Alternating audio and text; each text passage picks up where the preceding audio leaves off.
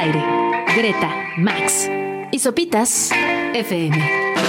Lunes a viernes, 9 a 11 de la mañana. Sopitas FM en el 105.3. Muy buenos días, tengan todos ustedes, sean bienvenidos a Sopitas FM a través de Radio Chilango 105.3. Es lunes 23 de octubre, Gre, buenos días. Hola Subs, hola Max, ¿cómo les fue en el fin de semana? Todo muy bien, el ambiente está del lunes, pero todo bien. Gracias por acompañarnos. Vamos a estar hablando de los sonideros declarados recientemente como parte de la cultura inmaterial de la Ciudad de México. Va a estar con nosotros Super Silver Haze y más.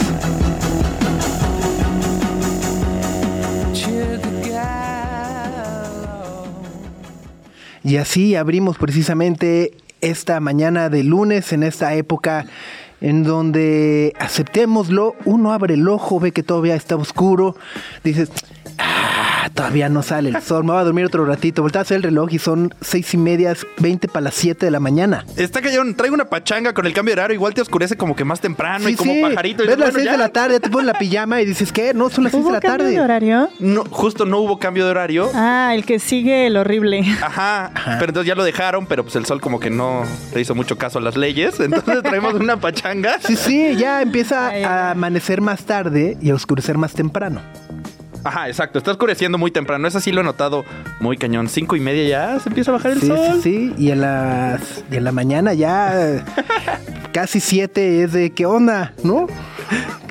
Sí, ¿Qué onda, Yo lo odio. Odio que esté tan oscuro tan temprano. Es peligroso. Además, deja tú lo peligroso, no tienes ganas de salir de la cama, ¿no? No, es oscuro, todavía es de noche. Hay que dormir otro rato. Y, seguro alguien sabe más de esto que yo, pero se supone que es para ahorrar luz. Y a las cinco y media de la tarde ya estoy prendiendo todas las luces. prendiendo todas las luces, exacto. Sí, es absurdo. Bueno, yo no voy a discutir sobre esos temas.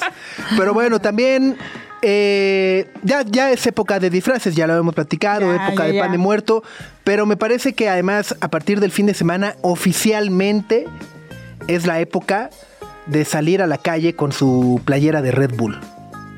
Ah, Gorra de Checo Pérez, playera de Red Bull, tenis Ferrari rojos. Eh, ahí está, esta es la semana, amigos el Gran Premio de México es este fin de semana. Así es. Es un outfit complicado porque bien podría ser buchón.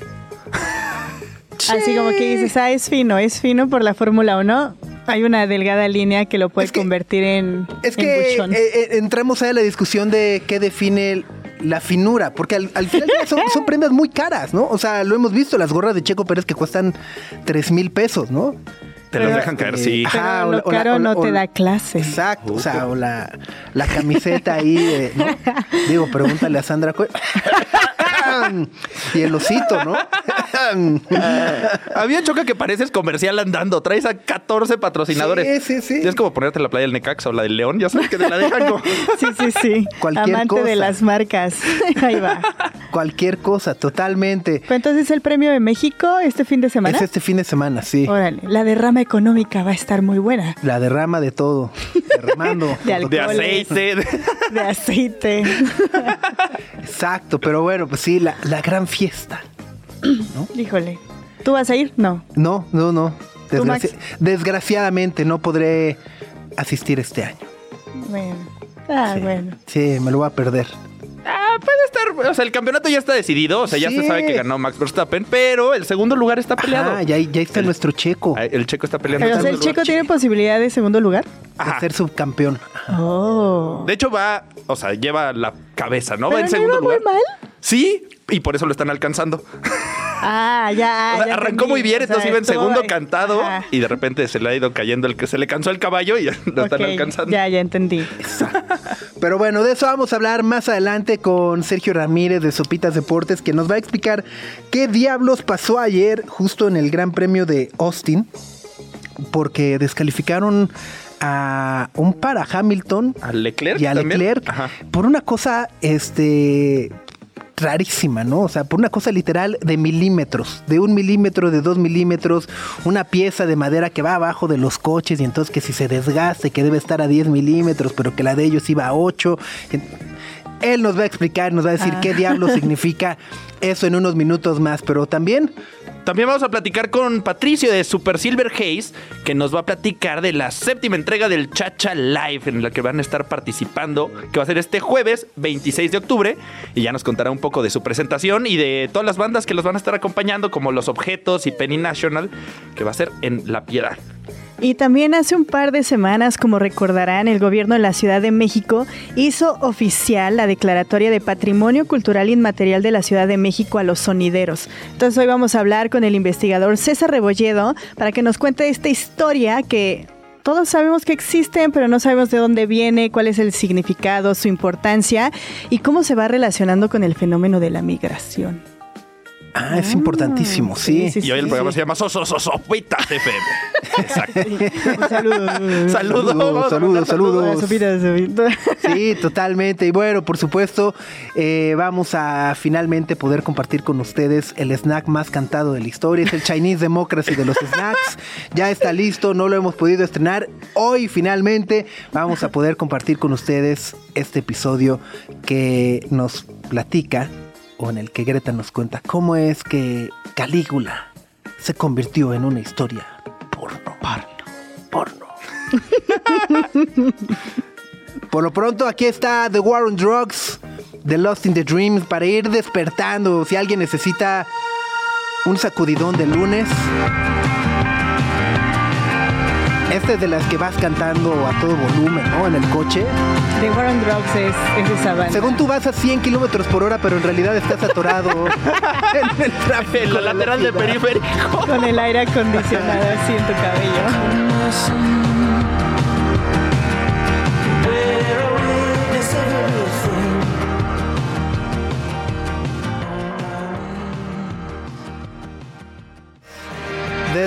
De de ese maravilloso álbum titulado Lost in the Dream.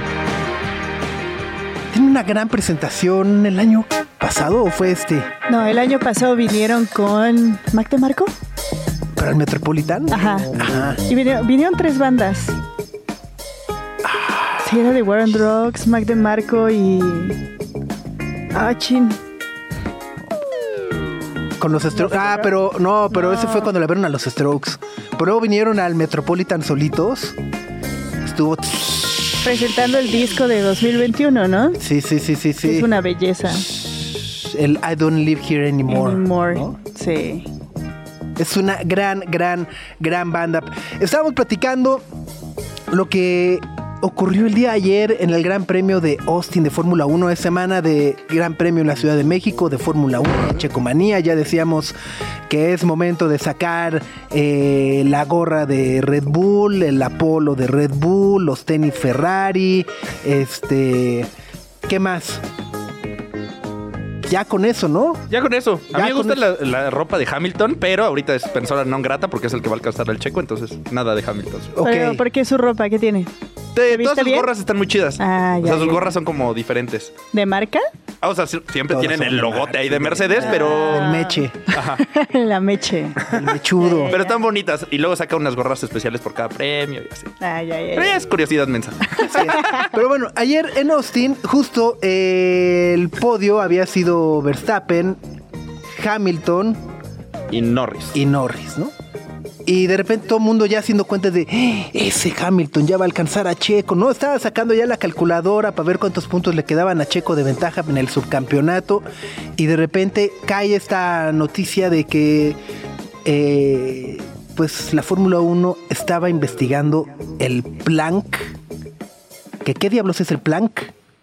Yo no sabía, yo hasta ayer decía el Planck, pues es la plancha que hace, ¿no? Así de, de ejercicio de Insanity, ¿no? De- La que parece de castigo, ¿no? de, de tres minutos de planca, así de ya, no, no puedo más, no puedo más", ¿no? Pero bueno, resulta que el plank es una pieza dentro de los bólidos de Fórmula 1. Y para contarnos qué diablos pasó, nos da mucho gusto saludarte, querido Serge de Sopitas Deportes, ¿cómo estás? Hola Subs, hola Greg, hola Max. Oye, Hola a ver, todos. cuéntanos qué diablos es el plank y para qué sirve o, o- o qué tiene que ver eso. O sea, vi una foto y es una tabla de madera. O sea, como una cosa, una tabla de madera en algo tan avanzado como, ¿no? Te lo venden la tecnología, el, aer- el aerodinamismo, 300 kilómetros por hora y, Y abajo, ¿cómo está parchado? Con una tabla de madera. y cinta canela, nada más le faltó. Cuéntanos qué es. Bueno, el plank originalmente sí era una pieza de, madera, pero después como que se pusieron a reflexionar en esta parte de asuntos de seguridad en Fórmula 1 y pues no sé, se, pusieron a pensar, dijeron, oigan, es de madera, la madera se puede incendiar. Eh, más que ayudar, puede ser hay un, problema. Entonces, el plank actualmente aparentemente es de madera, pero realmente es eh, una pieza laminada. De modo que ahora sí es resistente al, fuego. Y si ustedes ven, sobre todo en las carreras nocturnas, se podrán dar cuenta que los autos sacan chispas. Ajá, sí, sí, sí. Los autos sacan chispas debido a, la fricción entre el plank, esta lámina, y el suelo, la pista, ¿no? Eh, el circuito. Eso es el, el, plan y se instauró en 1994 después de la muerte de Ayrton Senna. Eh, y se hace con la finalidad de que los autos, o más bien para tener la garantía de que los autos no vayan tan abajo. Hay que recordar que un auto es más rápido entre más bajo o más pegado al piso esté. Eh, en ese sentido, también hay una situación de peligro, obviamente. Eh, y entonces para garantizar que el auto no vaya tan, tan, tan abajo, se instaura este plank, que es una pieza de 10 milímetros de grosor. La FIA eh, te da chance que por la misma degradación y fricción, este plank se degrade un milímetro. Es decir, al final de una carrera, el plank debe, debe medir por lo menos 9 milímetros. Si mide 8, 7 o 6 milímetros, eh, ya es una falta al reglamento y el reglamento eh, dice claramente que si violas esta regla, tienes que ser descalificado. El primer piloto que fue descalificado ante esta situación fue Michael Schumacher precisamente en 1994 en el Gran Premio de Bélgica. Profesor, una pregunta, profesor, ¿no? ¿Cuál es la, o sea, ¿cuál es la ventaja que, que puede sacar estos coches por un milímetro? O sea, es decir, si el grosor es de 8 milímetros contra 7, eh, eh, o sea, ¿qué significa? ¿Eso van más rápido por un milímetro? ¿O, o sea, ¿cuál es la ventaja? sí, sí, sí. Eh, en Fórmula 1 todo es milésimas de segundo, décimas de segundo y milímetros. Eh, los ingenieros hacen de las suyas eh, en Fórmula 1 para sacar ventaja por décimas o milésimas de segundo, además también eh, en la parte de, peso y también medidas.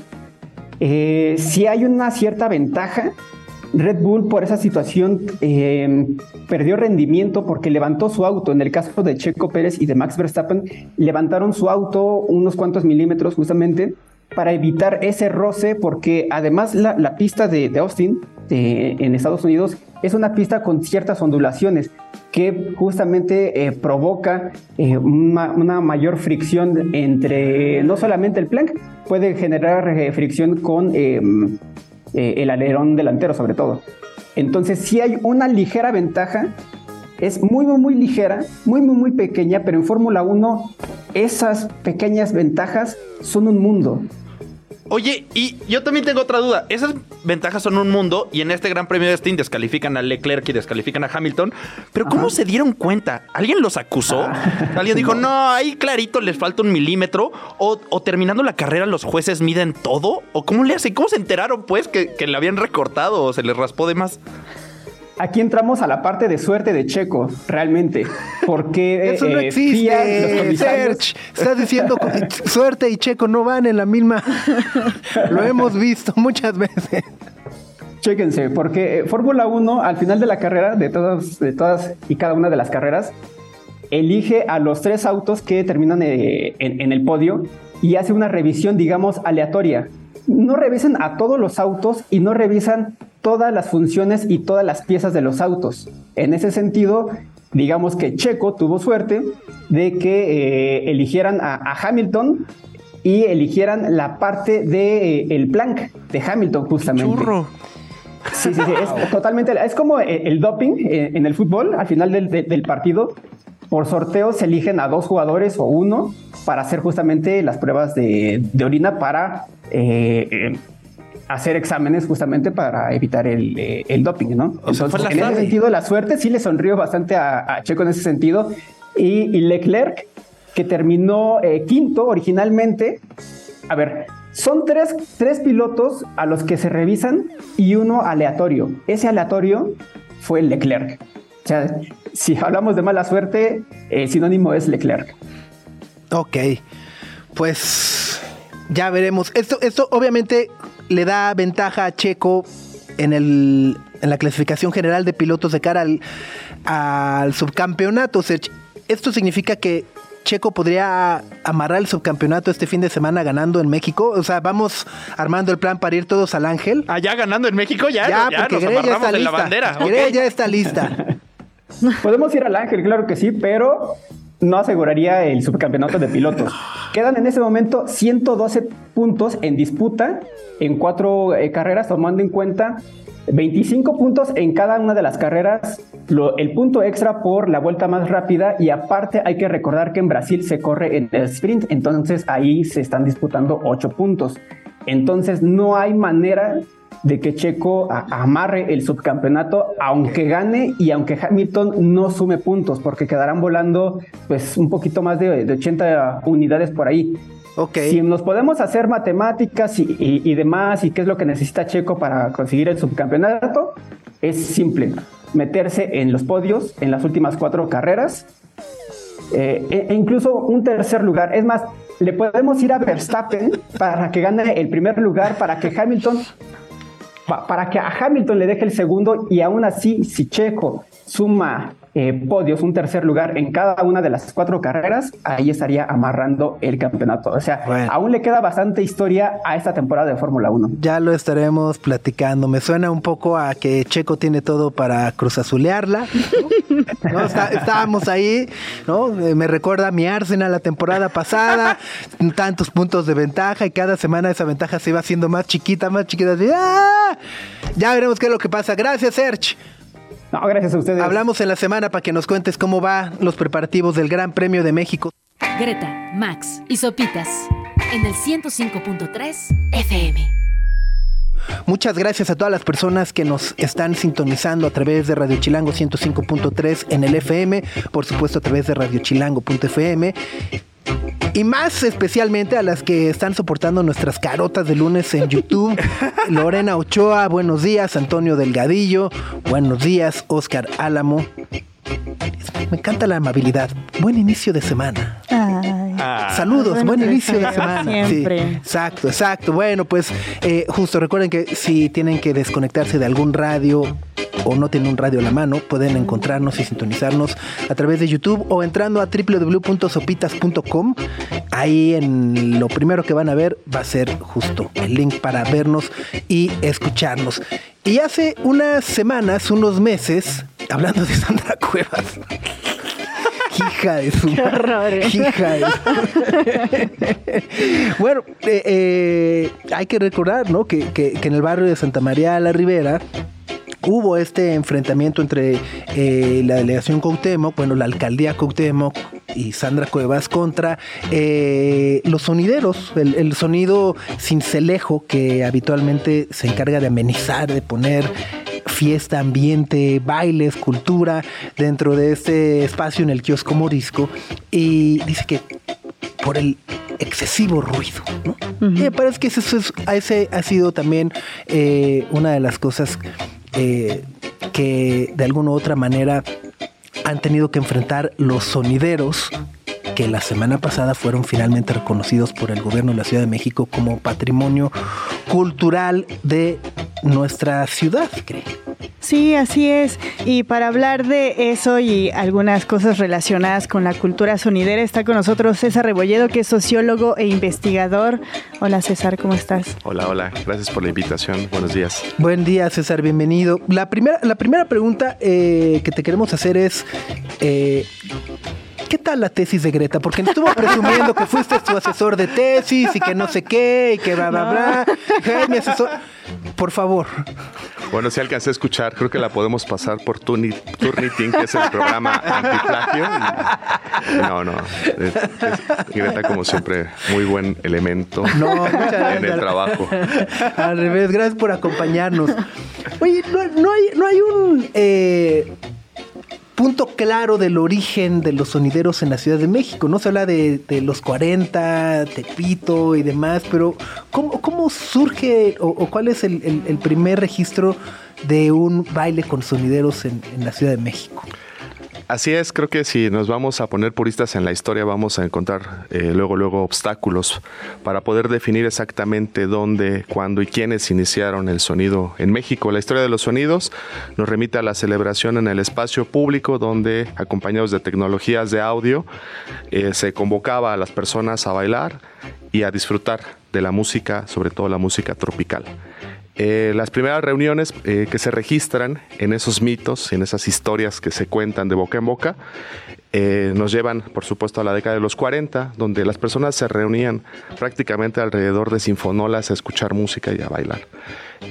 poco a poco esto se fue haciendo más complejo, se fue haciendo más vasta la convocatoria, los sistemas de sonido también comenzaron a avanzar, se fueron haciendo más grandes y es hasta la década de los 80 propiamente y, y sobre todo después del sismo, donde se ubica ya este sonido tan característico de la Ciudad de México después de México, que conocemos con iluminación, con grandes equipos de amplificación y con grandes convocatorias y renombres también, y una gráfica visible a los ojos de todas las personas que habitamos en esta ciudad, en el Estado de México, en Puebla, etc. Entonces, cuando vamos pasando y vemos una gráfica con colores, eh, eh, en todos sentidos, en todos tamaños, eh, que convoca al baile y a la música tropical. Es ahí donde ya ubicamos el sonido propiamente. Pero es una historia, te repito, que eh, si data de los años 40, tiene registros, registros incipientes de cómo se van celebrando estos bailes, cómo se van haciendo más grandes y cómo se va sobre todo creando una identidad y un sentido de comunidad al interior que hace que estas personas sigan a, ciertos grupos, a ciertas asociaciones de sonido y que haya estos grandes íconos que llenan ahora el Zócalo o las grandes plazas de la ciudad se, vuelven de repente en diferentes tribus, ¿no? Porque si bien dices, eh, arrancan con la, con la música tropical, de repente, pues justo se va abriendo casi casi hasta el Fascination Street, ¿no? Este, eh, de repente vemos el, el, Polymarch, de repente justo esto que ocurre de repente en Coyoacán o en el, o en el, o en el kiosco morisco, que es eh, a lo mejor un poco más de danzón, ¿no? O sea, va, se va digamos, eh, distribuyendo entre los diversos tipos de música que van convocando las diferentes eh, tribus. Y, qué es lo que los vuelve justo como, como esa unidad eh, que los define como sonidero. Es decir, si yo salgo con mi bocina en la, ¿no? y estoy con mis cuates afuera, ¿soy sonidero o, o más bien, ajá, o sea, qué es lo que los define o, o, cómo, cómo, cómo, podemos interpretarlo? Eh, creo que la pregunta da en el centro de la discusión, ahora que estaba precisamente el proceso de declaratoria de patrimonio. Eh, se llegaba a la pregunta inicial es, ¿qué define a un sonido? ¿Qué es un sonidero? Eh, y parecería menor la cuestión, sin embargo está llena de complejidades, porque sonidero no solamente es ese DJ que hace locución y manda saludos, saludos. que convoca al baile en el espacio público, sino todas esas personas que están alrededor de esa cultura, que se dedican a hacer diseño gráfico, que hacen los carteles, que hacen los flyers, que hacen los logos, las personas técnicas que se dedican a la iluminación, los ingenieros de audio, por supuesto, y todas las personas que alrededor comercializan y hacen posible esa cultura. Entonces, ¿qué define a un sonidero? Bueno, de manera purista creo que el sonidero siempre se ha identificado con aquel que tiene un equipo de sonido que tiene un nombre específico, que tiene una especie de marca, que se hace visible, pero también sonidero es aquel amante de la música y conocedor de música.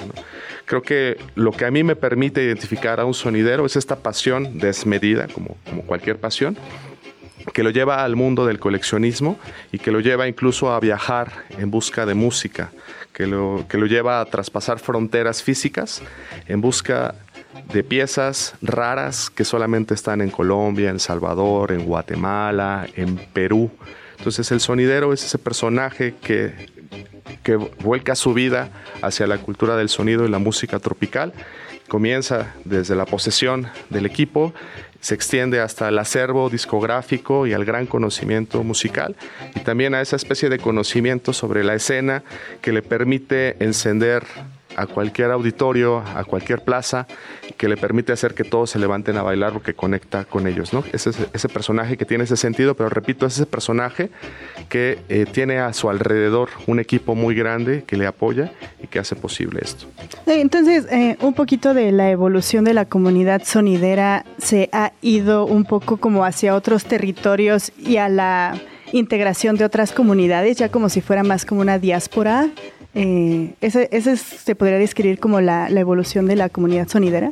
Sí, la comunidad sonidera que pareciera un sello cultural muy característico de la Ciudad de México o ya incluso del territorio, porque podemos hablar de Monterrey uh -huh. y de Puebla como otros dos grandes bastiones de sonido, eh, nos lleva a pensar en otras partes del mundo, por ejemplo en Jamaica existen los sound system de reggae, ¿no? que los conocemos bien por igual por llamar en el espacio público a partir de grandes bocinas con grandes cajas de bajo, con amplificación y con locución para bailar, para disfrutar de la música. Y en Jamaica precisamente hay una diáspora hacia el Reino Unido que transporta toda esta serie de elementos y culturas hacia allá y se transforma y se renueva. Y mucho de la cultura del reggae que conocemos hoy proviene no de Jamaica, sino del Reino Unido. Uh -huh. En el caso de los sonideros estamos encontrando un fenómeno similar, porque el migrante mexicano que va hacia los Estados Unidos transporta consigo material físico, música, transporta cassettes, transporta viniles, desde también de la década de las 40 en adelante. Y esos acervos comienzan a generar sonidos con ciertas características, características especiales de ese lado. Entonces ahora el fenómeno sonidero pues se extiende hasta los Estados Unidos y genera también una comunidad y genera también una economía informal alrededor de la música que permite a muchos sonideros eh, generar ingresos, por supuesto, pero también encontrar espacios de socialización y de resistencia ante culturas eh, prohibitivas como la americana. ¿no? Entonces, si en México, discutían hace rato, se prohíben las tocadas en las plazas públicas, pues imagínense en los Estados Unidos, donde los niveles de decibeles están todavía más controlados. Entonces, eh, sí hay sonidos en Estados Unidos. Eh, esta cultura de sonido contagia y encontramos, por ejemplo, por ahí un, cuate sonidero en Australia. Eh, que se llevan esta inspiración y que si, si bien no se definen propiamente como sonideros, sí reconocen esa inspiración de la cultura sonidera mexicana y hay una especie de transformación. Hay una, una comunidad intersticial mm. ahí que ahora se identifica con la música tropical, con la cumbia, con otros ritmos y que no necesariamente se acompaña de locución o de esta cultura callejera, sino que se va a los antros, a los bares, a las discotecas. Completamente. Estábamos platicando con César Rebolledo sobre la declaración de los sonideros como patrimonio cultural inmaterial de la Ciudad de México. Y pues ya hablando de tanto, sí se antoja, ¿no? Esto.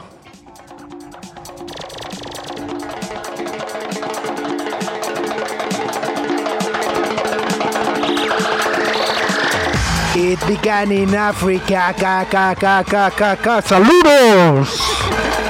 Me encanta, me encanta. Son los Chemical Brothers y estamos platicando con César Rebolledo sobre la importancia y trascendencia e influencia que tienen los sonideros en la Ciudad de México, algo que también hay que, hay que aceptarlo, hay que decirlo, habitualmente lo tomamos justo como con mucha gracia, con, con, muchos estigmas, ¿no? Pero que al final del día tienen una huella indeleble en el desarrollo y en el eh, paisaje musical de, de, bueno, no solamente de de México, ya lo decía, por ejemplo, de Jamaica con estas fiestas, los sound systems, de repente en, en Reino Unido también con eh, este desfile que hacen, eh, que sacan todos los sound systems el último fin de semana de agosto, se me fue ahorita el nombre, maldita sea. También es como equiparable a las polladas de Perú. Eh. En Perú no tengo ese, ese, ese nombre, conozco las polladas por Laura en América. Pero sí hay ciertos nombres reconocidos. Okay. Eh, por ejemplo, en Colombia están los picoteros. Ajá. Ajá. En Brasil es, están los bailes funk, mm. el funk carioca, que también sí. se, se, da en el espacio público y hay esta celebración. Y así en muchas partes del mundo hay sonidos y sobre todo lo que se repite es este patrón cultural. Son eh, sobre todo barrios populares donde esta apropiación del espacio público es constante y es el espacio público donde hay un momento de celebración que se convoca a partir del amor por la música y el baile. Oye, César, ahorita eh, eh, platicábamos que los sonideros muchas veces también son amantes de la música, son coleccionistas. Y mientras estábamos escuchando la rola Chemical, nos contabas que también sirven como un filtro. Entonces, ¿las bandas les llevan música? Sí, eh, mira, hay muchas historias alrededor de esto. Eh, hace rato, por ejemplo, hablaban de Los Ángeles Azules y podríamos también citar otras agrupaciones que podrían venir y contar esas historias. Eh, los sonideros siempre han sido receptáculos de música y de manera natural y espontánea se convirtieron en ese centro que atrae a los creadores de música para que ésta sea reproducida en la calle, para que estos sonideros la lleven hacia los públicos y la estrenen de cierta manera. Entonces, ante la cerrazón de la radio, ante las mafias de la industria discográfica, ellos recurrieron a los sonideros y muchas de las canciones que soy clásicos de la cumbia, de la salsa, de la música tropical en general en México y ahora en, Latinoamérica o en otras partes del mundo, inicialmente fueron reproducidas por grandes sonideros. Entonces, hasta la fecha sigue existiendo este patrón. Ahora que fue eh, la, primera eh, convocatoria para la declaratoria de patrimonio sonidero, eh, recuerdo que había una agrupación colombiana que había viajado específicamente a México hace unos meses para traer su música en formato físico y regalársela a los sonideros para que la tocara. Y eventualmente, si el, si el público y si los sonideros la aceptan, esta podría convertirse en un clásico y esto obviamente podría redituar. Esta historia entonces por los derechos de autor que confronta a los DJs o a los sonideros con los autores musicales se desmitifica de este otro lado, porque en realidad esos sonideros catapultan a muchas de estas agrupaciones. No solamente lucran o se benefician reproduciendo esta música, sino también la dan a conocer y hace posible que estas agrupaciones, sin intermediarios, sin disqueras, eh, quizás sin público todavía porque son emergentes, pueda hacer negocio, hacer giras y darse a conocer en otras partes del mundo. Oye, ¿y qué significa eh, que haya que los sonideros hayan sido declarados patrimonio cultural inmaterial de la Ciudad de México? Es decir, este nombramiento les permite justo seguir operando en plazas públicas, eh, les da algún tipo de beneficio económico, eh, o sea, o nada más es ahí como, pues ahí tomen su medallita y sigan luchando contra... Los queremos mucho. Ajá, contra la policía, la corrupción. contra nosotros mismos, ¿no? Que se la dio el gobierno. Es una historia complicada. Eh, no inicia la declaratoria de patrimonio de manera reciente como la hemos conocido, anunciada por los medios de comunicación. Es un proceso muy, muy, muy largo, va, va hacia muy atrás. Existe una organización llamada Retro, eh, una organización de sonideros, que fue la que, a través de un personaje conocido como David Mendoza en el mundo del sonido, eh, inicia esta petición ante la Secretaría de Cultura, ante las autoridades respectivas y después es la UNESCO también la que se suma para vigilar que este proceso esté eh, solicitado en regla. ¿no? Entonces, primero para que una cultura eh, sea reconocida por estas instituciones, tiene que haber una demanda genuina de la comunidad a la que representa. Entonces fue la comunidad la que solicitó esto por medio de esta asociación Retro. Y después hay una serie de agentes que están alrededor y acompañan esta petición. Hay también una, una chica que le mando saludos, Mariana Delgado, que está al frente desde hace 12 años haciendo investigaciones sobre sonideros, que hizo una publicación importante eh, sobre sonideros, un documental sobre Polymatch, por ejemplo, del que hablabas hace rato, o una investigación sobre gráfica sonidera, ella también está acompañando esto. Y parte de lo que se tiene que definir se llama plan de salvaguardia. El plan de salvaguardia eh, asegura o trata de asegurar que más allá de que esté el nombramiento y el certificado, que haya una estrategia que se decida conjuntamente para que esto sea realidad y esta cultura eh, persista para que esta cultura eh, se asegure en el tiempo y no desaparezca. Entonces, ¿qué es necesario hacer para que esta cultura siga viva? Otorgar permisos, por supuesto. Entonces, dentro de, las discusiones que se dieron, hubo un foro hace algunos meses donde se convocó a, muchos eh, grupos sonideros a muchas personas inmiscuidas en el medio, donde se discutía, bueno, necesitamos espacios públicos, necesitamos asegurar que esos espacios públicos eh, nos permitan tocar, nos permitan trabajar, nos permitan hacer nuestros negocios. Necesitamos que haya instancias que aseguren que estos eventos se van a desarrollar sin mayores complicaciones, que haya elementos de vigilancia, que haya policía, seguridad a grandes rasgos. Eh, y se fueron discutiendo una serie de cosas que están alrededor para asegurar esto. Sin embargo, bueno, eh, los sonideros y quienes nos dedicamos a la cultura o la gestión de cultura sabemos que la mera declaratoria pues tiene un valor importante porque posiciona la discusión, pero no asegura nada ni está acompañada de estrategias bien definidas que puedan eh, asegurarnos que esto va a cambiar y que de la noche a la mañana ya no va a haber persecución, ya no va a haber estigmatización, eh, que vaya a haber muchos espacios o permisos para tocar. ¿no? Entonces, bueno, es un trabajo conjunto y son los propios sonideros que de manera organizada y a partir de múltiples discusiones pueden lograr esto. Muy bien. César, pues muchísimas gracias por acompañarnos esta mañana. ¿Hay alguna lectura o cinta o algo que nos pueda recomendar para eh, empaparnos todavía más de, los sonideros en Ciudad de México? Sonideros que nos recomiendes. Sí, eh, bueno, pues quiero recomendarles que se den una vuelta a ver lo que está haciendo eh, la Fantastic Señal Radio de Nueva York, eh, pensando en la otra frontera y en lo que está menos visible para nosotros de este lado del territorio. Es una eh, estación por internet que está situada en Nueva York, que es una radio sonidera y lleva 13 años de existencia. por otro lado está acá en México un sonido con un personaje joven que se llama Juventud Latina, que es eh, Lalo Raconas, a quien le mando un saludo y con quien recientemente estuve viajando a, Nueva York para una tocada. Eh, creo que de momento son las dos recomendaciones que puedo. Entonces podemos buscar qué está sucediendo en Nueva York, en Los Ángeles, en Chicago a nivel sonido o eh, venir a México y buscar esos nuevos talentos. Juventud Latina y... Lalo, Raconas es Juventud Latina, Raconas con K. Y el de... la, la Fantastic Señal Radio Nueva York. Buenísimo, pues muchas gracias César. Esperamos seguir platicando pronto contigo. No, muchas gracias a ustedes por la invitación. Al revés, es César Rebolledo. ¿Te podemos seguir en alguna red social? Sí, tengo Instagram, es doctor dr-rebolledo, es la que más utilizo. Eh, y también pueden seguir el trabajo que estamos haciendo sobre sonidos en una plataforma llamada Sonic Street Technologies.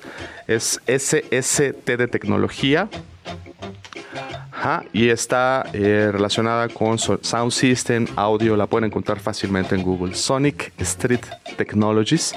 Y ahí estamos eh, haciendo un mapa sobre sonidos en México y otras partes del mundo. Si quieren referencias sobre sonido, bueno, ya van apareciendo varios ahí. Ya vi, ya vi. 114 en México. Ahí, vamos. Ahí va el mapa. Muy Llevamos seis meses apenas en, este Está fenomenal. Radio Chilango. Es lunes, sabemos que apenas vamos arrancando la semana, pero bueno, pues hay que ir armando también el plan. Y bueno, pues nada, en unos cuantos días esta serie de presentaciones, de fiestas toquinas que se llaman Chacha Live regresa con una nueva edición la cual se estará presentando Super Silver Haze, eh, que viene acompañada con nuevas bandas, nuevas propuestas de la Ciudad de México puntualmente. Bueno, en esta ocasión está Silver Haze y nos da muchísimo gusto recibirte, Patricio. ¿Cómo andas? Hola, muy bien, muchísimas gracias por recibirme.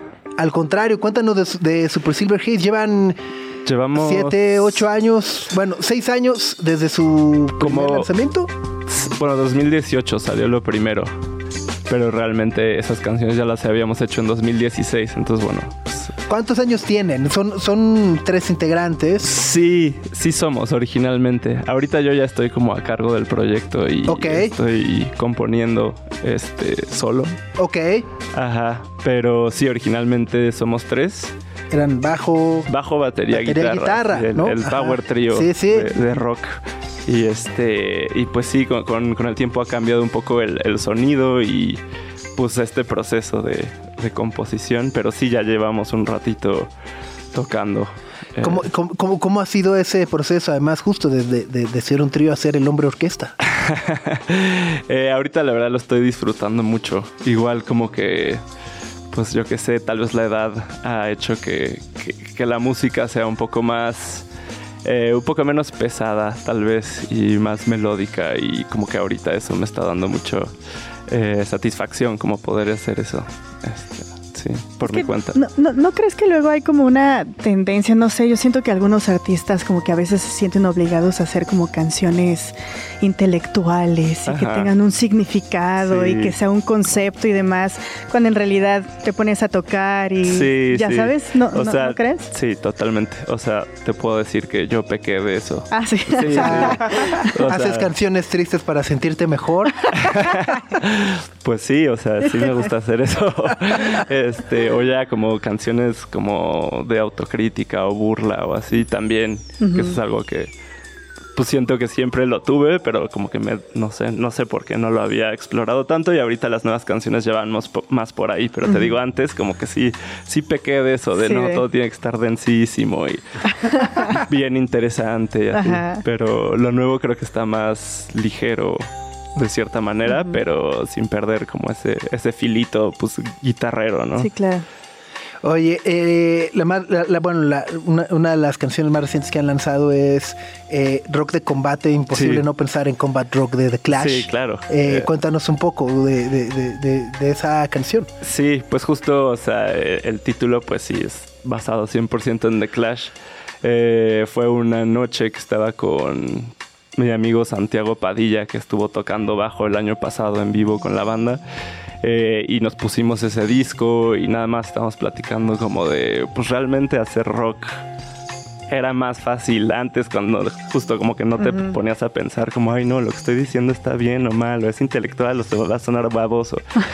y era como eso, ¿no? Y nos pusimos ese disco, lo estábamos disfrutando un buen y nació como este concepto de, de canciones de rock que como que te, mantienen este, la energía a tope y, este, y, como que no paran y son perfectas como para pues hacer, pues no sé, manejar en carretera o estar haciendo ejercicio, como ponerte a trabajar y no parar, como, como esa onda pues sí, de combate, de meterte con la adrenalina y la energía y es como pues para mí un tipo de canción, ¿no? Entonces como una canción que se trata de eso, de, habla de este rock como que te mantiene vivo y moviéndote.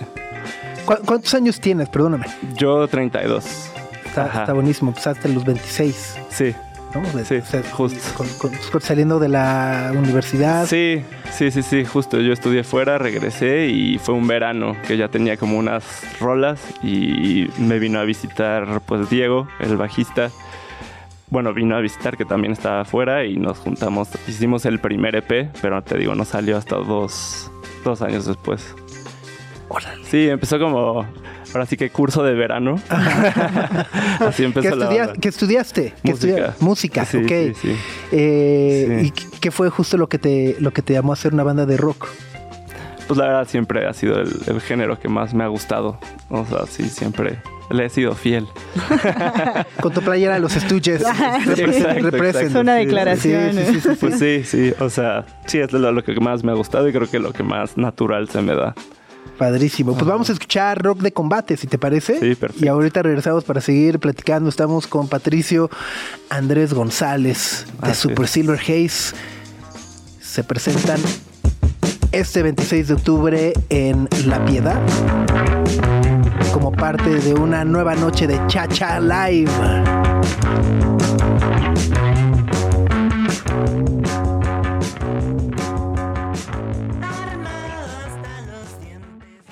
Super Silver Haze. ¿Esta la hicieron con Santiago Mijares? Sí, sí, he estado produciendo todo lo nuevo con, Santiago. ¿Y qué tal? No, increíble. Crack. Sí, sí. Y ir a su estudio son días mágicos. Además, o sea, está rodeado de Santiago, ¿no?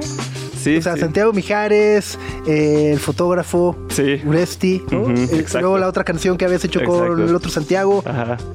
Sí, ya, sí, el, Camino de Santiago es el, nombre del disco. Un, nombre, sí, un nombre común en la vida de todos, yo creo.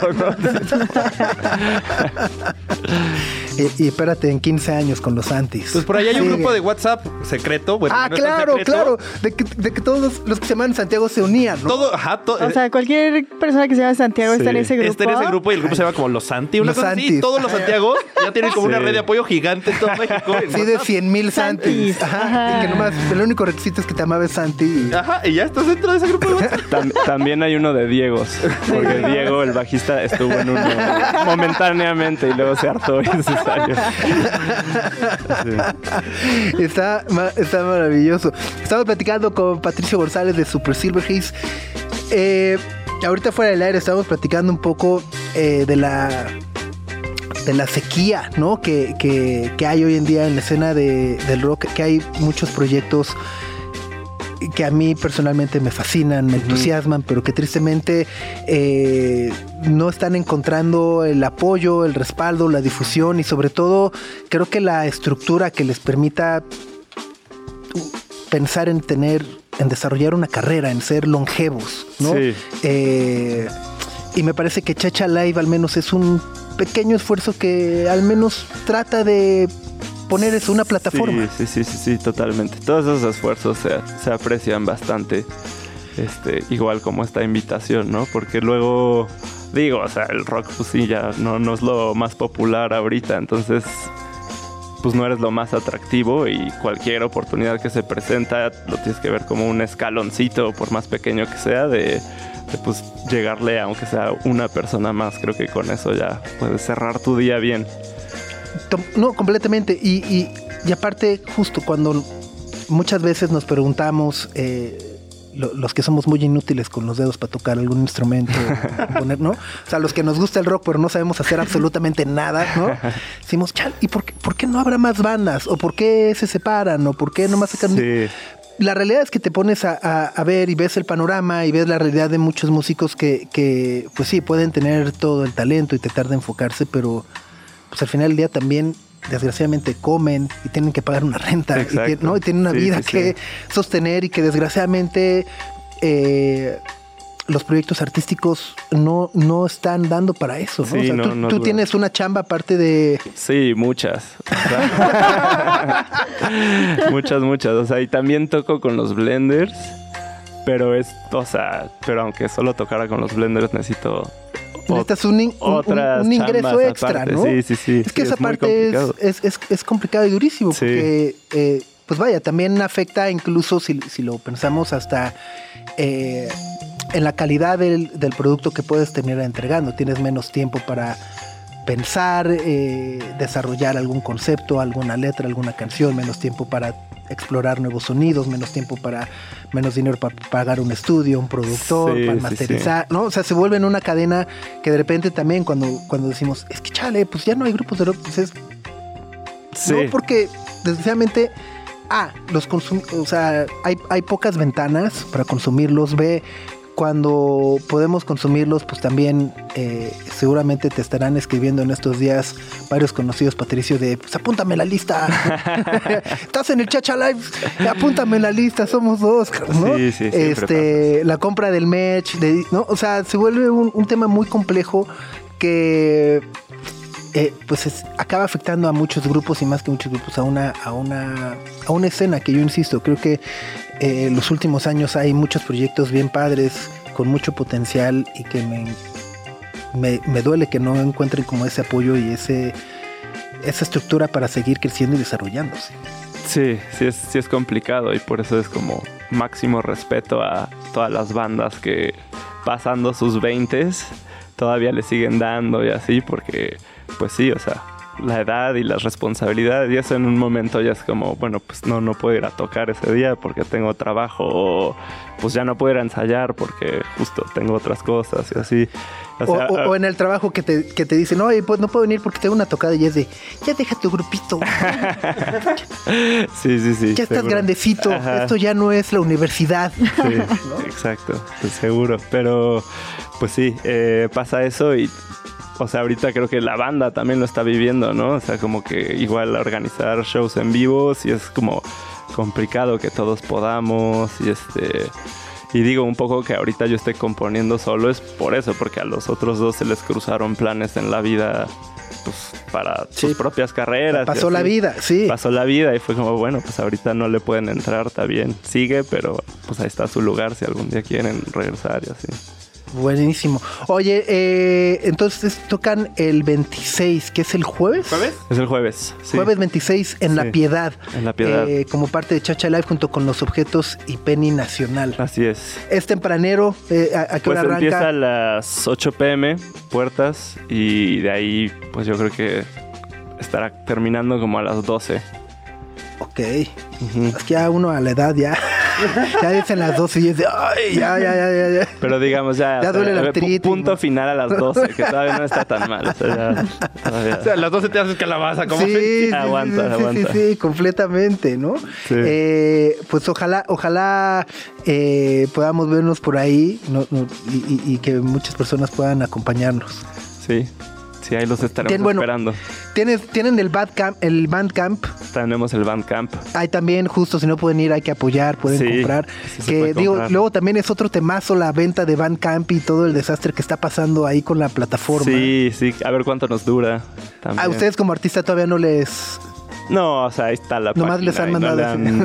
No, ni siquiera, según yo, bueno, yo no he visto que llegue un mail como No he checado mi mail. no, he visto mail sobre eso, pero no, de momento no, no se ha sentido ningún cambio.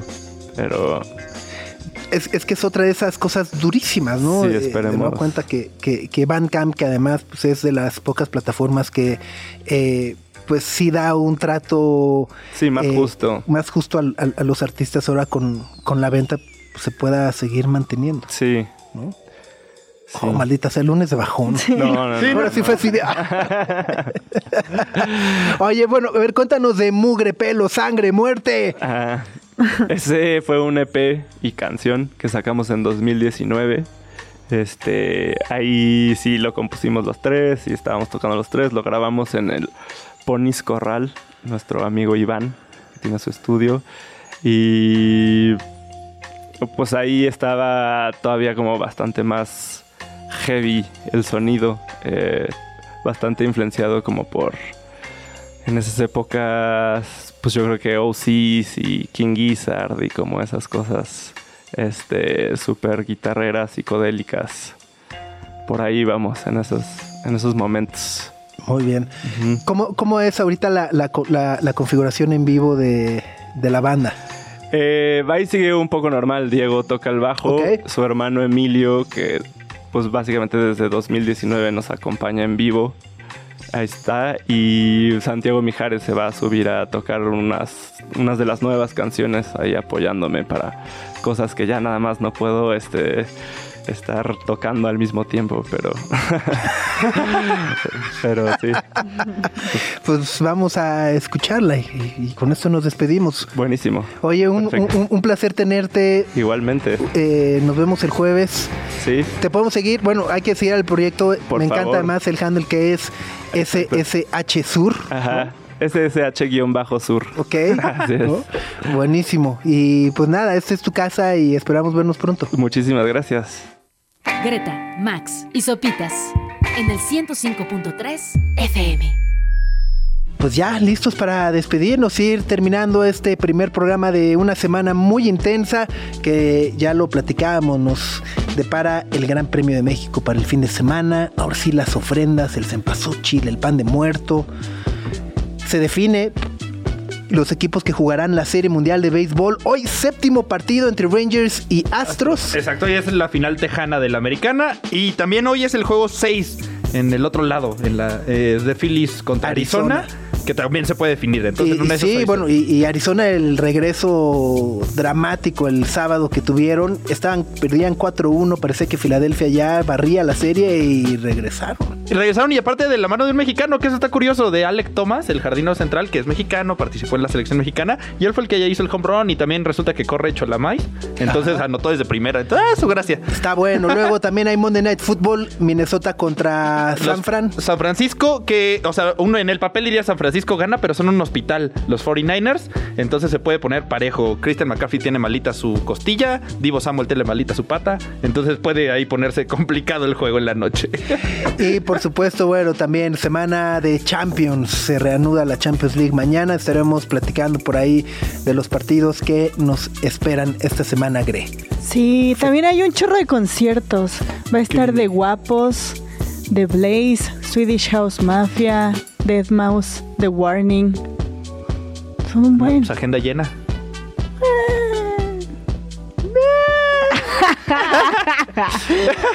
¿Qué fue eso? ¿Eh? ¿Qué fue no, eso? Está bien, para ir agarrando ritmo para el Corona Capital.